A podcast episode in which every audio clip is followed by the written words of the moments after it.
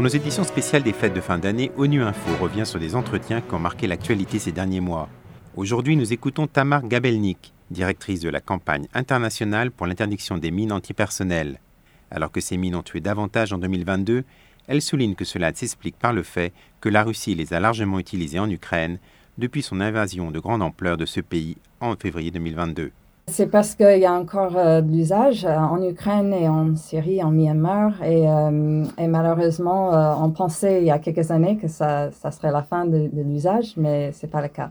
Surtout en Ukraine, où il y en a tellement qui ont été mis par la Russie et, l'Ukraine malheureusement aussi.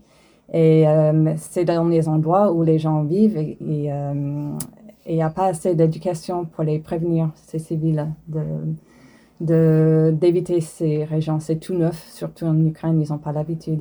C'est ça, vous notez une augmentation spectaculaire hein, du nombre de, cas de victimes en Ukraine?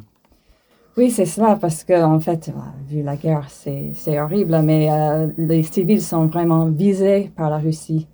Euh, la convention contre ces mines, l'idée contre ces mines antipersonnelles, c'est parce que ça ne peut pas distinguer entre les civils et les militaires. Et justement, la Russie ne veut pas faire cette distinction. Donc, c'est un, arme euh, idéale pour eux. Euh, mais aussi, il y a des soldats qui sont euh, visés aussi et qui en meurent aussi. C'est horrible. Alors le problème aussi, c'est que la, Russie ne fait pas partie du, traité contre les mines terrestres. Comment est-ce qu'on peut faire en sorte, alors pour éviter qu'il y ait davantage de victimes? Ben, Nous, on travaille sur la pression publique. plus il y a d'États partis, plus les États qui utilisent encore sont mis à l'écart. Et avec la Russie, c'est plus difficile parce qu'ils s'intéressent moins que les autres pays euh, à, l'intérêt public, à l'opinion publique.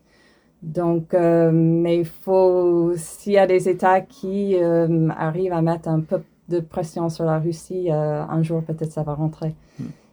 Alors l'Ukraine, c'est là le nombre le plus important d'augmentation hein, de, des victimes, mais c'est la Syrie qui reste le pays où, où il y a le plus de victimes de, ces mines antipersonnelles parce que c'était l'usage euh, avant, donc pendant des années et des années. Donc, ils sont semés partout. Et donc, il y a, euh, des victimes, c'est souvent bien après la guerre, parce que ça reste et c'est quand les communautés reviennent dans l'endroit où ils vivaient avant. Mais aussi en Ukraine, on n'a pas les infos pour l'instant. C'est difficile de savoir euh, qui est blessé et par quoi en ce moment. Euh, on saura plus euh, dans quelques années, malheureusement. Alors, qu'en est-il des, campagnes de déminage dans le monde? Ça, vous, vous, notez qu'il y a quand même une augmentation des moyens qui sont accordés pour ces, campagnes-là? Oui, c'était, ça, c'était les bonnes nouvelles de, l'année, que hum, ça continue à hum, attirer l'attention des grands donateurs, des pays qui s'intéressent à, à la protection des civils. Donc, ils donnent euh, des moyens pour le déminage et ça continue partout dans le monde. Euh, il y a quelques pays qui reçoivent bien moins que les autres, ça c'est dommage, mais on a vu l'augmentation, surtout parce qu'en Ukraine, ça commence tout de suite, ce qui est une bonne chose. On est à la veille de, la 21e réunion des, États partis au traité d'interdiction euh, des mines qui se tient aux Nations Unies à Genève du 20 au 24 novembre. Qu'est-ce que vous attendez de, cette réunion?